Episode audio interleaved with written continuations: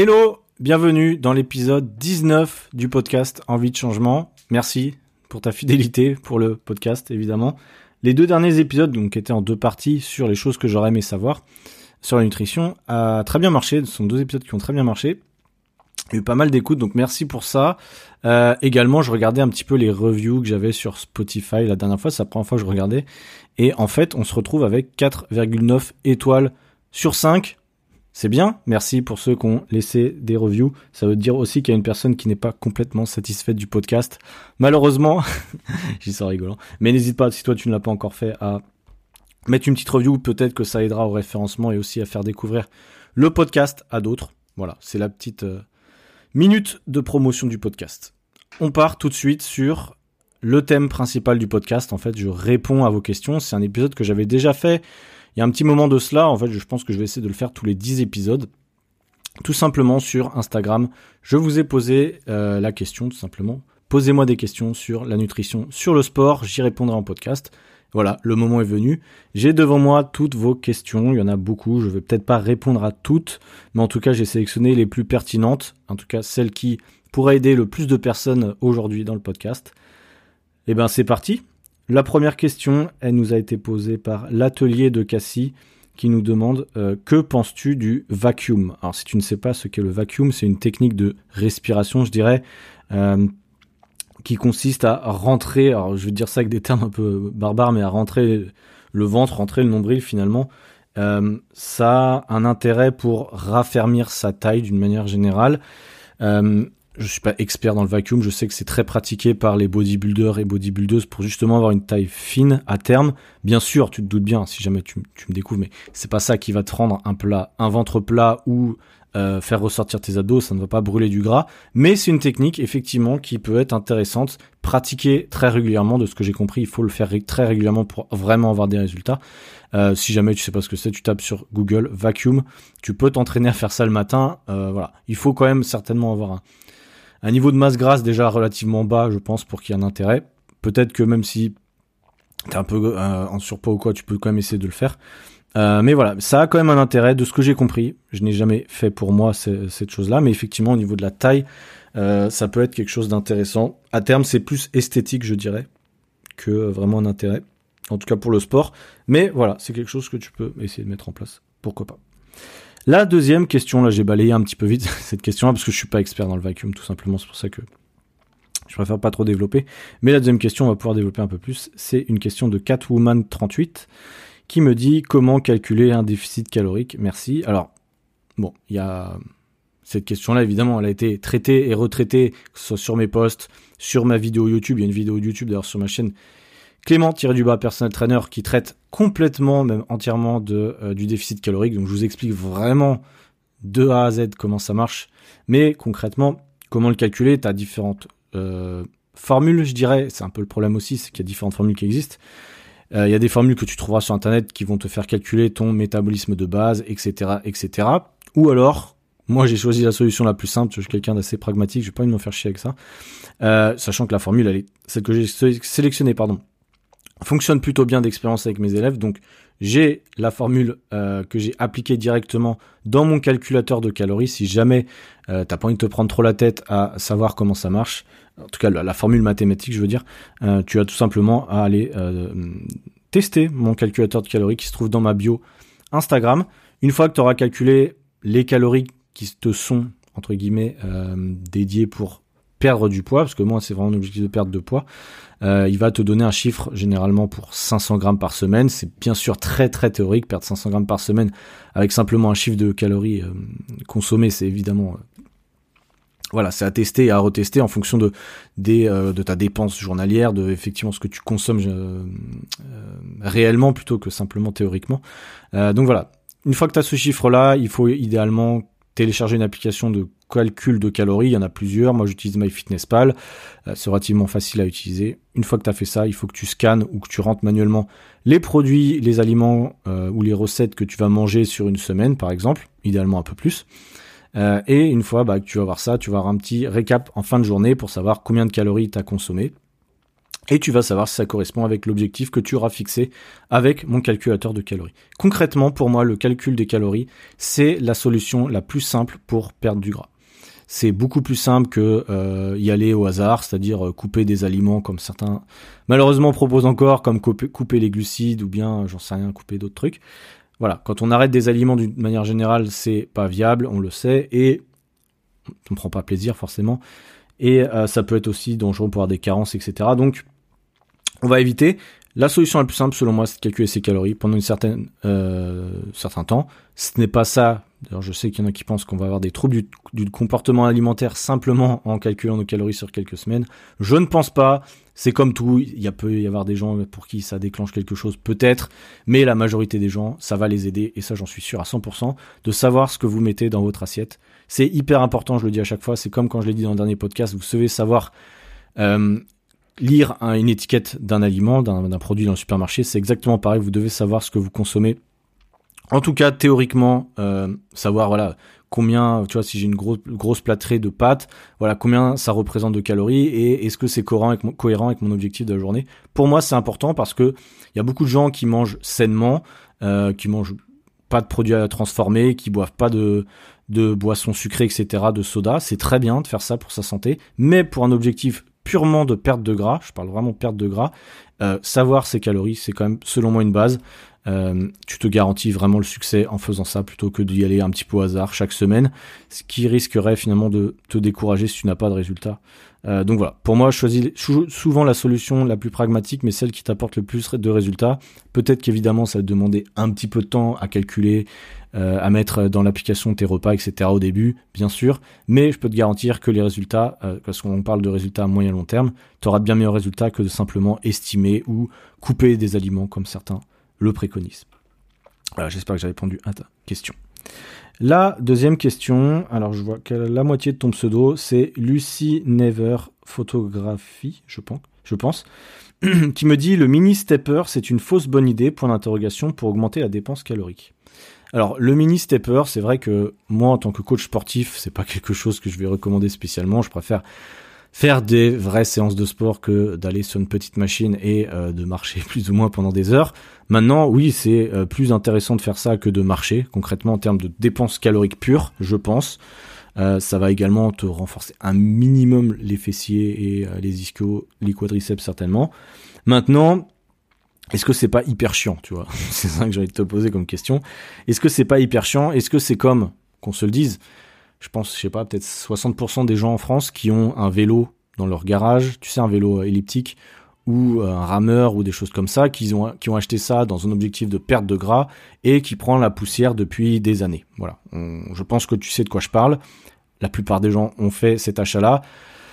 Ce n'est pas la solution d'acheter un appareil pour perdre du poids directement selon moi, il faut, avec le sport, je le redis, prendre plaisir avec son sport pour atteindre un objectif.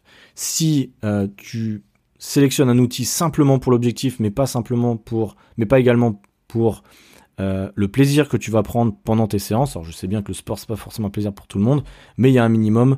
Euh, voilà. Si c'est quelque chose qui est t'embête pas de faire le mini stepper, pourquoi pas Tu dépenses un peu plus de calories certainement qu'en faisant de la marche. Mais de toute façon, il faut rester actif et active tout au long de sa journée. Il faut être en déficit calorique, donc ça, ça rejoint ce que je disais sur la précédente question. Euh, c'est vraiment ça le plus important. Donc, c'est pas une mauvaise idée, mais c'est pas non plus la meilleure, je pense. Euh, donc voilà. La prochaine question nous vient de Travels Beauty, qui est une ou un, je sais pas exactement, il faudra que tu me précises, euh, un homme ou une femme qui est présente ou présent dans mes lives tous les dimanches. D'ailleurs, si jamais je te rappelle, je suis en live les dimanches à 11h en général euh, sur Instagram. Et du coup, je reconnais très facilement les pseudos. Euh, il me dit, ou elle me dit, je suis désolé, euh, est-ce qu'il est important de manger tout juste après une séance de sport? Si oui, quoi? Alors, tout juste, non. Tu n'as pas à manger 5-10 minutes après ta séance de sport. Si tu es comme moi, moi en tout cas, je peux pas manger après, enfin, il me faut au moins une demi-heure, une heure après une séance de sport pour faire redescendre un peu la température et pouvoir digérer correctement. Ça, c'est pour moi. Maintenant, au niveau des besoins, effectivement, c'est intéressant de manger après le sport, évidemment. Euh, imaginons que euh, tu fasses ton sport le matin à 9h, tu as pris ton petit déj à 7h on va dire, donc à 9h tu fais ton sport. Si ta, séance s'arrête à 10h et que tu dois manger qu'à midi et demi, une heure, c'est-à-dire 2h30 de jeûne après le sport, selon moi ce n'est pas conseillé, dépendant ton objectif, mais ce n'est pas, ce n'est pas conseillé, pardon. Si ton objectif de perte de gras mais aussi de prendre du muscle, c'est-à-dire si tu as fait une séance de sport à la, salle par exemple, avec du renforcement ou même, même, du cardio de toute façon, euh, tu as besoin de recharger euh, les batteries en consommant déjà suffisamment de glucides après le sport, c'est important. Euh, idéalement, bon, des glucides, tu as différents types, mais tu peux prendre un fruit. T'as pas forcément besoin de lipides derrière le sport, je crois pas. Euh, en tout cas, pas tout de suite. Mais en tout cas, des glucides, ça c'est sûr. Euh, un fruit, une banane, un truc comme ça, je pense que c'est le top. Et idéalement, une source de protéines également. Euh, ça dépend aussi de ton type d'objectif. Mais du manière générale, tu as besoin de protéines après le sport. Donc moi ce que je ferais, ça serait un yaourt skir avec un fruit par exemple après le sport, ça je trouve que c'est un bon combo. Ou bien si euh, tu es ok avec ça, un shaker de protéines avec un fruit encore une fois, ou bien des flocons d'avoine, pourquoi pas, ça peut être intéressant. Voilà, t'as pas mal d'options, idéalement des aliments moins, ou peu transformés et que tu aimes tout simplement. Donc voilà quand le prendre. J'ai fait un post sur ça d'ailleurs, euh, je sais plus, il y a un moment de ça, mais je crois qu'il va ressortir. Un post où je vous explique euh, combien de temps avant et après manger pour, euh, enfin quel snack choisir. Et en fait, ce que je veux dire par là, c'est que euh, c'est que ça va dépendre finalement aussi de tes autres repas, comment est constituée ta journée, à quelle heure tu t'entraînes aussi finalement. Mais voilà, oui, il faut que tu manges après, il faut que tu manges une source de glucides, une source de protéines, évidemment. Et après, bah, repose-toi un petit peu aussi, accessoirement, ça peut être une bonne idée. La prochaine question, elle nous vient d'Amande, euh, tiré du bas BD, qui me dit Doit-on manger plus de calories les jours où l'on fait du sport? Ça, c'est une bonne question, effectivement. Et la réponse est oui. Euh, la réponse est oui. Les jours où tu fais du sport ou le jour où tu, fais une activité un peu plus euh, intense, tu as une dépense calorique plus, élevée que les autres jours, évidemment, tu as besoin de consommer un peu plus de calories. Maintenant, il faut, euh, voilà, quand moi, par exemple, je fais des recommandations ou quand tu as calculé tes calories sur le calculateur de calories, c'est une moyenne, tu vois. Par exemple, il va te donner en moyenne, je sais pas, 2000 calories eh bien les jours où tu es très sédentaire ou les jours où tu es en jour de repos, moi par exemple ce que je ferais c'est que je consommerais j'en sais rien 1700, 1600, 1800 calories et les jours où je fais du sport, bah forcément déjà j'aurais plus faim, j'aurais plus de besoins, eh bien je monterais à 2002, 2003, 2400 calories pour qu'au final la moyenne de la semaine soit cohérente avec mon objectif. Mais voilà, oui, quand tu fais du sport, tu as plus de besoins en termes euh, de micronutriments, macronutriments. Donc il faut manger suffisamment de calories les jours où tu fais du sport. Yes. La prochaine question, je suis en train de regarder ce que vous m'avez mis. Euh, j'avais une question qui était intéressante de Elias-du-bas qui me dit Sous quelle forme est-il préférable de consommer du sucre? Il me met, point d'interrogation, entre parenthèses, sirop d'agave, point d'interrogation, miel, etc. Alors, le sucre, c'est une très bonne euh, question. D'ailleurs, le, sujet du sucre va être abordé dans le prochain podcast que j'ai déjà enregistré. Je t'en dis pas plus, euh, mais ça va être un podcast super intéressant. Donc, pour parler du sucre, parce que voilà, chez nous, enfin en tout cas chez moi, tu le sais, je ne suis pas fan des régimes cétogènes, keto, donc d'arrêter les glucides, le sucre, etc. Le sucre n'est pas ton ennemi, contrairement à ce que certains peuvent encore croire, ce qui est dommage, mais bon, ça c'est comme ça. Il y a beaucoup de mythes, comme je disais. Mais voilà, Idéalement, de toute façon, il faut éviter le sucre blanc, c'est-à-dire le sucre qui est raffiné, évidemment. Euh, c'est pas le top et c'est ce qui est présent dans la plupart des, aliments. Idéalement, choisir, bah, je suis pas expert en sucre, tu vois, je vais pas te raconter des, bobards, mais tu vois, de ce que je me suis enseigné, et je me suis enseigné avant le podcast, évidemment, euh, le sucre roux, notamment, est un sucre qu'il faudrait à ce moment-là plutôt favoriser à la place du sucre blanc, évidemment. Après, il y a différents types de sucre. Alors, c'est un peu plus complexe. Euh, mais tu vois, par exemple, euh, le saccharose, donc c'est ce qu'ils disent, hein, c'est une molécule composée de glucose et de fructose. C'est le sucre le plus utilisé par l'industrie agroalimentaire, surtout pour la confection de confiseries, boissons, confitures et pâtisseries. Ça, par exemple, euh, tu vois, euh, c'est pas forcément euh, le meilleur. De toute façon, quand tu prends un aliment transformé où tu vois qu'il y a du sucre dans sa composition, c'est sûr qu'il faut pas euh, forcément euh, aller vers ce type de produit. Après, le sucre qui est naturellement présent pardon, dans les fruits, comme le fructose, évidemment, ça c'est intéressant. Ce qui est présent aussi naturellement dans le miel, ça c'est intéressant. par contre, tu vois, le sirop d'agave, de ce que je sais, ça aussi un, intérêt, c'est que c'est un, indice glycémique plutôt bas. Ça, maintenant, l'intérêt et l'impact de l'indice glycémique, on en a parlé aussi dans le prochain épisode de podcast, mais euh, voilà, c'est pas, selon moi, je garde cette position-là, ce n'est pas un élément déterminant. Je sais qu'il y en a beaucoup qui pensent que l'indice glycémique c'est euh, la raison de tout, euh, de toute la perte de poids, de toute la prise de poids de tout le monde, ce qui est, à mon sens, faux. voilà, donc de toute façon, la consommation de sucre est à réguler, elle n'est pas à éliminer, ça c'est certain. Idéalement, choisir un sucre naturel. qui se trouve finalement naturellement bah, soit dans les fruits ou bien dans le miel pour le coup ça, c'est euh, selon moi, une bonne alternative. Évidemment. Après, tout ce qui est jus de fruits, etc. Euh, ça dépend de ton objectif, tu vois. Un, jus de fruits, même pressé par toi, c'est relativement sucré, évidemment. Ça va dépendre finalement du reste de tes euh, apports en sucre de la journée, tout simplement, et de ton objectif. Si tu es en perte de poids, est-ce que c'est intéressant de boire du jus de fruits? Non parce que ça te rajoute des calories liquides. Vaut mieux consommer et manger un fruit qui sera plus rassasiant. Si tu es en prise de masse, pourquoi pas prendre du jus de fruits, euh, bien en tout cas frais. Ça peut être aussi une idée. Évidemment, après en termes de type de sirop, etc. Euh, d'ailleurs, là je vois ça, le sirop d'agave c'est un sucre issu de l'extraction de la sève de l'agave, la plante qui sert à fabriquer la tequila. Ok, je ne savais pas. Euh, il a un goût relativement neutre comparé à celui du miel, c'est vrai, ça n'a pas tellement de goût. C'est un édulcorant naturel avec un pouvoir sucrant plus élevé que le sucre blanc avec une forte teneur en fructose. Voilà, ok. Euh, donc voilà, de toute façon, quand tu rajoutes du sucre, euh, enfin voilà, du, du, sirop d'agave, pardon, ou du miel, etc., fais juste attention aux quantités parce que ça peut monter très vite de toute façon. En calories aussi, c'est comme d'ailleurs le beurre de cacahuète, le beurre d'amande, etc. Je vous le rappelle, c'est relativement calorique, donc avec modération selon votre objectif, tout simplement. Je continue avec vos questions. Alors, je les ai en deux parties. Je me suis noté tout ça. Yes, une bonne question de Axou du bas bébé. Quelle est la meilleure collation que tu conseillerais rassasiante, faible en calories? Alors ça dépend, effectivement, ça dépend euh, bah, de ce que t'aimes, je dirais, du meilleur général, mais ça reprend un petit peu ce que je disais tout à l'heure, quoi manger après le sport finalement. Prends quelque chose qui est relativement rassasiant, donc un fruit, euh, c'est assez peu calorique, donc tu peux en manger quand même pas mal. Euh, le yaourt fromage blanc, je trouve que c'est quand même une bonne option si tu prends un skir ou un fromage grec, tu vois, qui est relativement bas en calories, en tout cas moins de, allez, 60, 70 kilocalories pour 100 grammes et au moins 8 à 10 euh, grammes de protéines pour 100 grammes. Ça, c'est une bonne option. Tu peux rajouter, comme on a vu d'ailleurs tout à l'heure, un petit peu de miel ou de sirop d'agave. Pourquoi pas? Et euh, des flocons d'avoine hyper rassasiants également. Ça, c'est une bonne idée de, collation que moi, je, ferais. Euh, si j'étais en perte de poids, je ferais quand même attention bah, à mettre en tout cas à contrôler les flocons d'avoine et les quantités pour que ça reste cohérent avec mon objectif, comme je disais, et le total calorique que tu as dû calculer avant, logiquement. Euh, mais voilà, il n'y a pas vraiment de, collation parfaite. Je vous conseille évidemment de pas vous jeter sur des barres de protéines, sur des shakers de protéines tout faits, tu sais qu'il y a dans le commerce. Euh, ça dépanne, ça dépend de ton objectif, mais ça dépanne, je dirais. Mais c'est toujours pas le mieux parce que bah tu peux pas contrôler exactement ce qu'il y a dedans.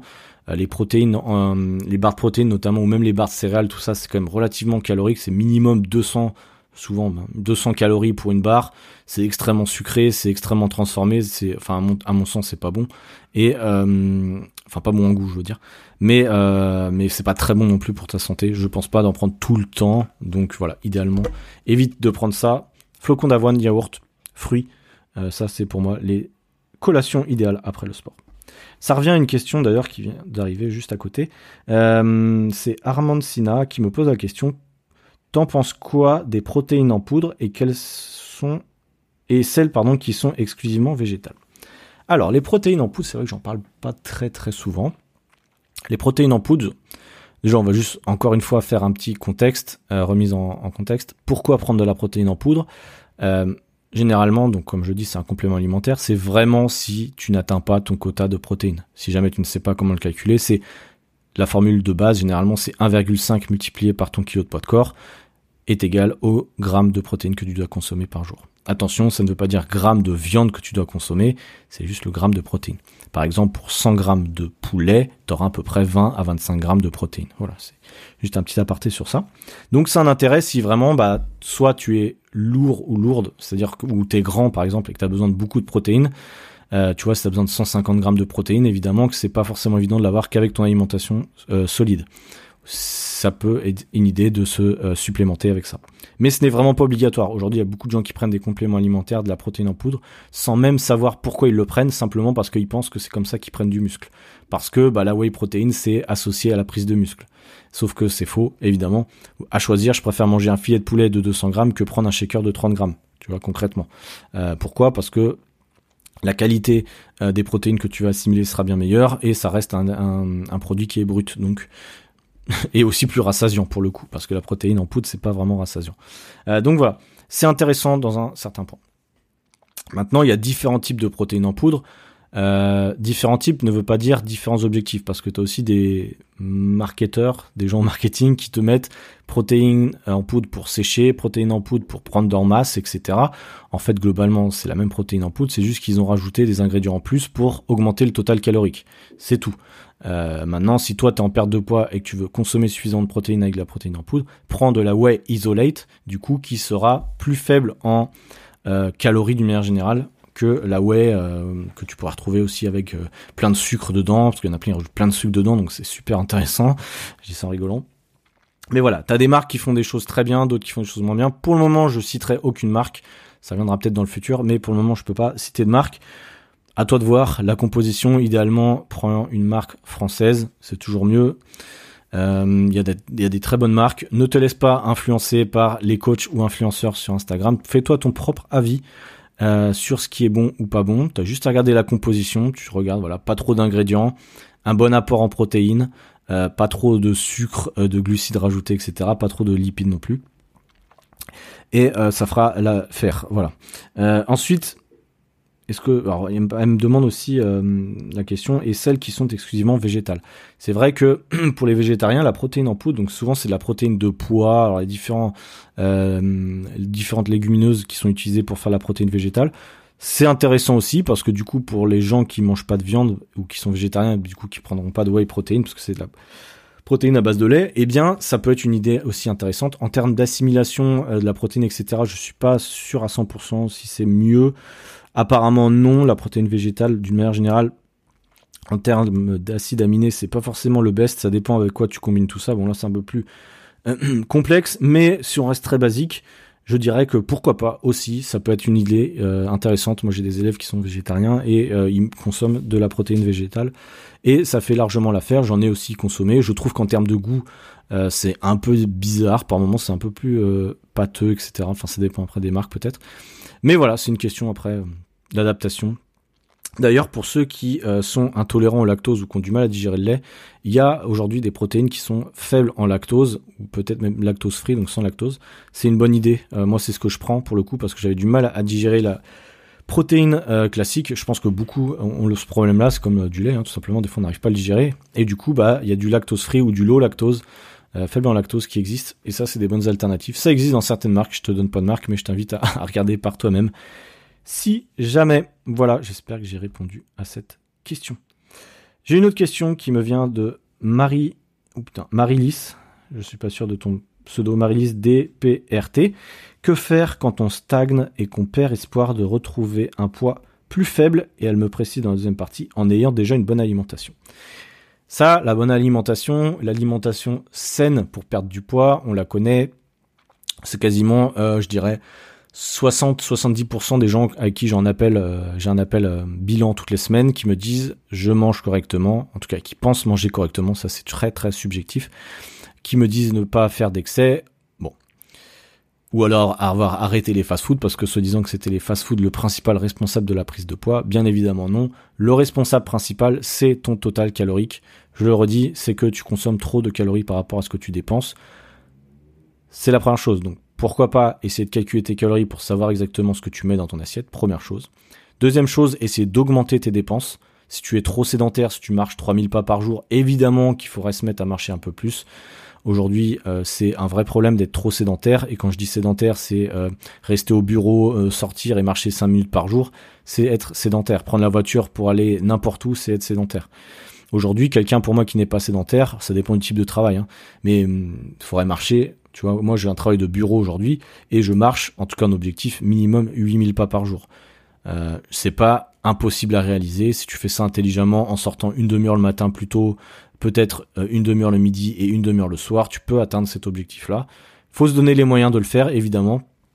C'est pas toujours évident, je te l'accorde, mais prendre le temps de être en bonne santé, de se dépenser, c'est pour moi la base c'est plus important même que de faire son boulot tout le temps, tout le temps, tout le temps. Alors voilà, je vais pas remettre en question ton boulot, mais ce que je veux dire, c'est que bah t'as qu'une vie, t'as qu'une santé, et euh, de toute façon, dans ton boulot, hein, moi je me suis fait une raison, c'est d'ailleurs pour ça aujourd'hui que je suis devant toi dans le podcast, c'est que euh, si t'es malade, si t'es en mauvaise santé, ton entreprise, ils en ont rien à foutre, ils vont te remplacer aussi vite que tu es arrivé. À un moment, faut être lucide par rapport à ça. Je pense que tu l'as aussi.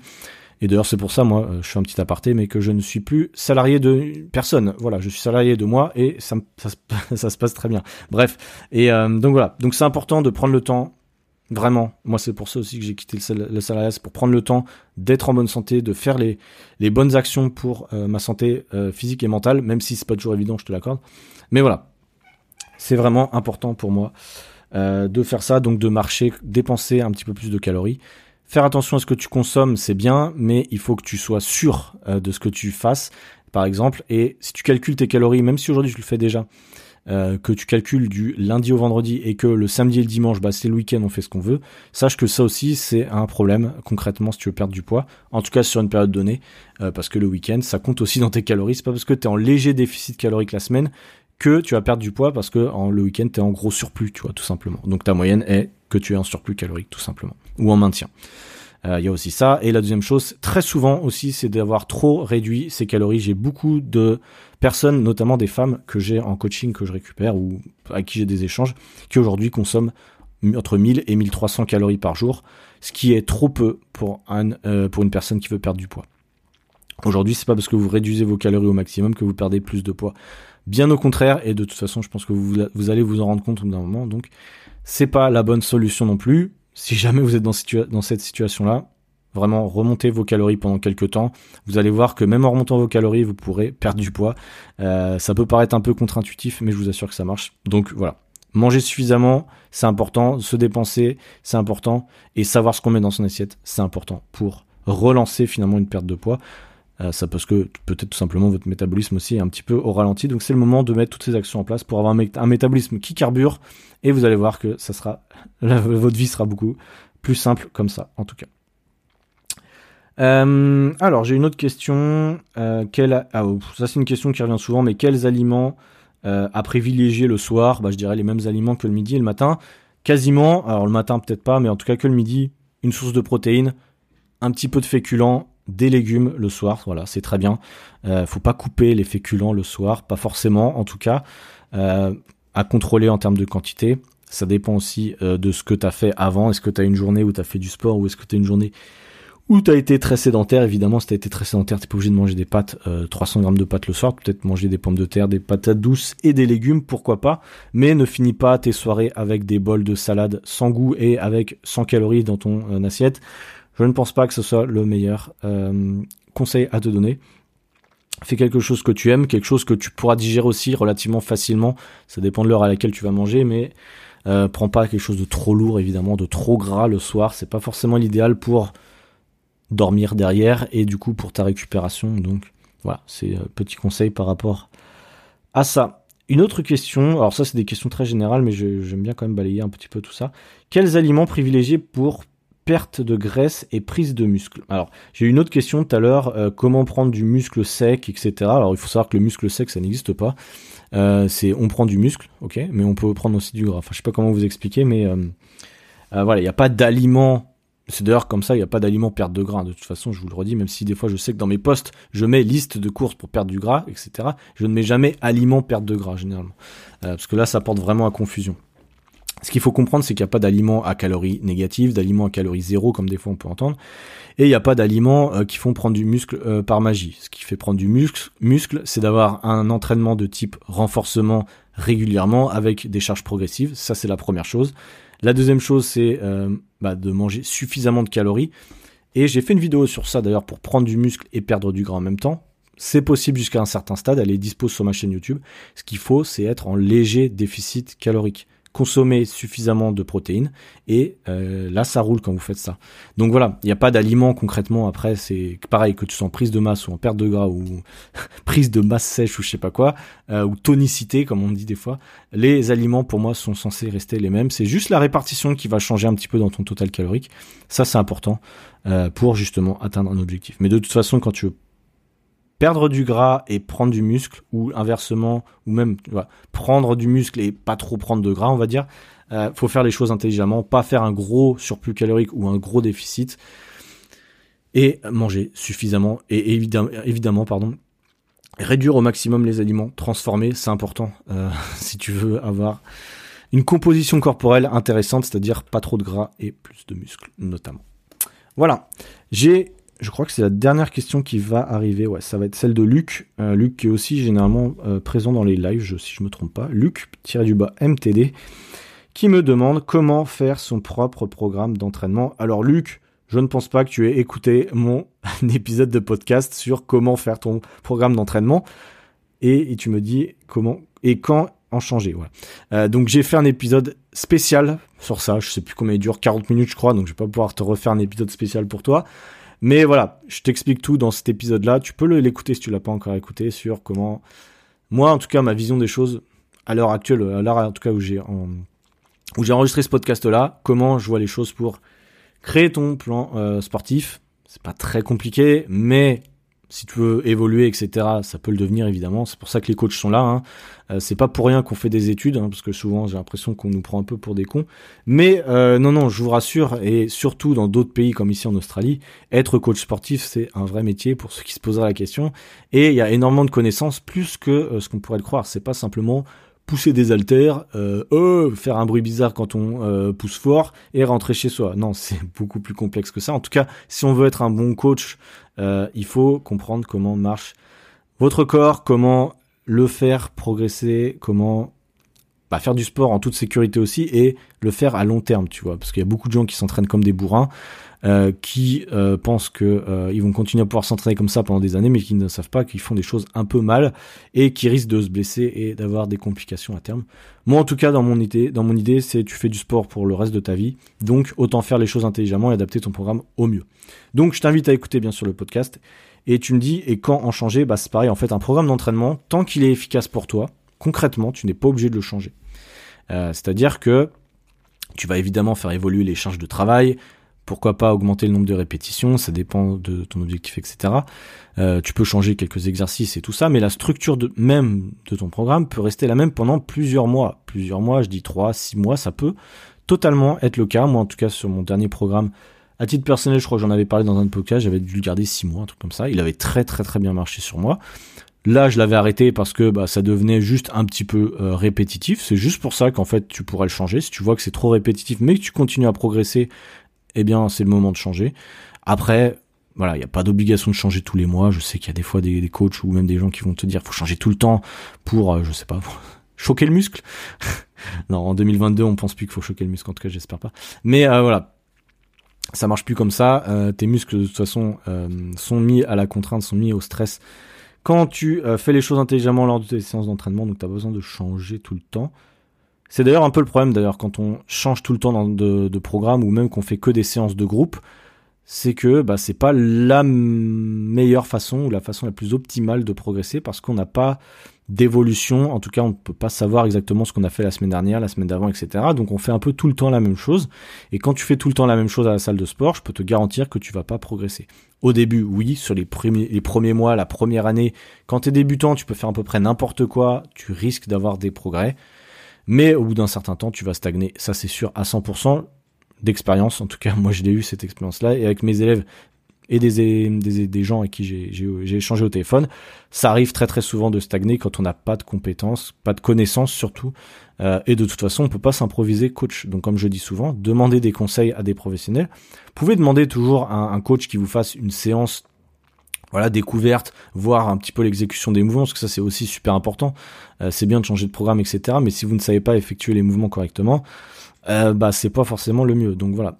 De toute façon, on s'améliore en pratiquant. Donc il n'y a pas de secret par rapport à ça. Il faut pratiquer, il faut s'entraîner régulièrement. Pour progresser, c'est hyper important. Demander de l'aide s'il y a besoin. Demander de l'aide pour euh, l'exécution des mouvements en salle.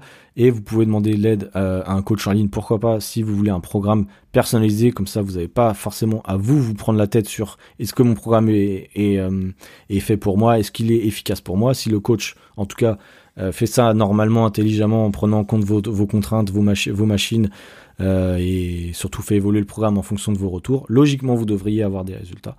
Donc voilà. C'était ma réponse par rapport à ça. Mais va écouter l'épisode concernés. J'ai fini vos questions. 35 minutes, c'est pas mal ça. Euh, en fait, j'ai enregistré un autre podcast hier avec un invité justement euh, qui sera juste bah l'invité je te le dis pas encore je vous le dirai peut-être dans la semaine mais de toute façon il sortira donc mardi d'après euh, on a enregistré le podcast hier c'était un, super échange que j'ai eu avec cet invité tu le verras, euh, on a appris pas mal de choses, mais voilà, je vais continuer à essayer d'inviter euh, d'autres gens, des professionnels dans leur domaine, pour vous apporter encore plus de valeur, parce que ma parole c'est bien, mais je suis loin, très très très loin de savoir beaucoup euh, de choses, donc j'aime bien inviter d'autres personnes, échanger nos idées, vous apporter encore plus de valeur. Hein, c'est clairement le but de ce podcast. C'est pas simplement de parler euh, et de raconter ma vie, comme tu l'as compris. Même si des fois, bah, je le raconte parce que parce que j'aime bien et parce qu'il y en a il y en a que ça intéresse un petit peu quand même. Euh, donc voilà. En tout cas, merci comme d'habitude pour ton écoute. Avec grand plaisir. Euh, d'avoir fait ce podcast. Euh, j'ai toujours plus en plus de gens qui écoutent ce podcast, ça, ça fait grave plaisir. Par contre, euh, comme je te disais la dernière fois, je parlais d'un objectif à, atteindre, etc. On va largement l'exploser à l'épisode 20, je pense. Donc c'est top, beaucoup d'écoute. Beaucoup de gens aussi sur Instagram, beaucoup de gens sur YouTube, beaucoup de gens sur tout le contenu que je peux vous proposer, donc ça me fait super plaisir. J'ai encore beaucoup de gens qui m'écrivent en privé pour bah, me, me, remercier ou même pour voilà s'ils ont des questions, etc. Donc ça c'est cool. Je sais que vous sur le podcast vous êtes entre guillemets les plus fidèles euh, des gens qui me suivent. Ça c'est ça c'est top. Je sais combien vous êtes, je vous vois. Je sais pas les noms exactement parce que j'ai pas non plus accès à vos à données sur Spotify et Deezer, etc. Mais j'ai une petite idée parce que là je le vois par exemple avec vos questions. Et euh, bah j'oublierai pas en tout cas ceux qui étaient présents dès le début. Moi je suis quelqu'un, tu vois, je sais que sur les réseaux, réseau, pardon. Aujourd'hui on est beaucoup, tu vois, sur mes réseaux on est 64 000 à l'heure à laquelle je te parle. Ça représente beaucoup de monde, mais euh, je reste quelqu'un, euh, tu vois, où pour moi c'est important de même dans la vie générale, tu vois, j'ai pas 40 000 amis. Pour moi, c'est important d'avoir les bons, les bonnes personnes autour de toi, comme je parlais dans l'épisode sur l'entourage. Et euh, c'est pareil au niveau d'Instagram. Je sais, euh, tu vois, euh, je sais qui joue le jeu avec moi, qui est pas là pour par intérêt et qui est là vraiment pour échanger, pour Enfin, je sais même pas comment t'expliquer ça, mais du coup, voilà, c'est une vraie aventure humaine, cette, cette, ce compte Instagram et ce podcast-là, tu vois, c'est vraiment un truc bah, il y a quelques années de ça, j'aurais jamais pensé faire, euh, faire ce que je fais aujourd'hui. Et aujourd'hui, bah, officiellement, c'est mon métier parce que je gagne suffisamment ma vie pour dire que c'est mon métier. Je suis aujourd'hui coach en ligne et slash euh, créateur de contenu, on peut dire ça, je pense maintenant. Donc, euh, donc voilà, c'est un métier que je me suis inventé. Évidemment, si t'as écouté mes premiers épisodes, j'étais commercial avant, j'ai bossé chez Auchan, euh, voilà, j'ai fait pas mal de trucs aussi. Et je suis hyper content aujourd'hui. Euh, dans un mois, d'ailleurs, je te l'ai pas dit, mais dans un mois, je quitte Sydney. Euh, D'ailleurs, bah, je peux t'en parler maintenant si t'es encore là, merci. Euh, je vais quitter Sydney dans un mois, donc le 20 juin, quelque chose comme ça. Je vais aller à Perth quelques jours, donc c'est à l'ouest de l'Australie, je vais faire un road trip d'une dizaine de jours, donc il y aura peut-être pas d'épisode de podcast, je vais peut-être être peu présent sur les réseaux, de toute façon que voilà, ce sera des vacances slash road trip. C'est le dernier road trip qui me manque à faire en Australie, sinon j'aurais fini la carte de l'Australie, donc tu vois, je suis content, au bout de deux ans et demi, j'aurais quand même fini tout ce que je voulais voir en Australie. Euh, donc ça, ça sera fait. Une fois que j'aurai fait ce petit road trip, je crois une dizaine de jours, hein, dans le Western Australia, j'irai certainement à Bali euh, une à deux semaines, il faut encore que je, je regarde. Je vous ferai peut-être un podcast sur ça. Enfin, de toute façon, je vous débrieferai un petit peu si j'ai des des infos, enfin voilà, vous faire rêver peut-être pour ceux qui, qui voudraient venir aussi en Australie ou à Bali. Euh, je suis jamais allé à Bali, donc voilà. Pourquoi j'y vais hein, D'ailleurs, c'est pas pour les vacances ou quoi, c'est euh, pour faire globalement un test euh, pour voir, pour prendre la température de, de cet endroit. Euh, parce que comme tu le sais, Bali, au-delà du tourisme, etc., c'est clairement un hub pour les euh, entrepreneurs. Il y a beaucoup de coachs en ligne, il y a beaucoup d'influenceurs, tout ça, mais bon, ça, les influenceurs, je m'en fous un peu. Mais il y a beaucoup de gens qui potentiellement euh, font le même métier que moi. Et donc, pour moi, ça peut être une idée de connecter avec des gens là-bas. Euh, sachant que l'Asie, moi, c'est un continent qui m'intéresse énormément. J'ai déjà fait quelques voyages en Asie, mais c'est concrètement, euh, comme tu l'as écouté peut-être dans les premiers épisodes de podcast, un objectif pour moi de faire des road trips en Asie, de voir l'Asie plus. Euh, voilà, c'est vraiment pour moi un dépaysement total, l'Asie, contrairement à l'Australie, qui à terme, concrètement, n'est plus des paysans pour moi. Enfin, tous les jours là où je suis, j'ai l'impression d'être en Europe. Voilà, c'est mon avis.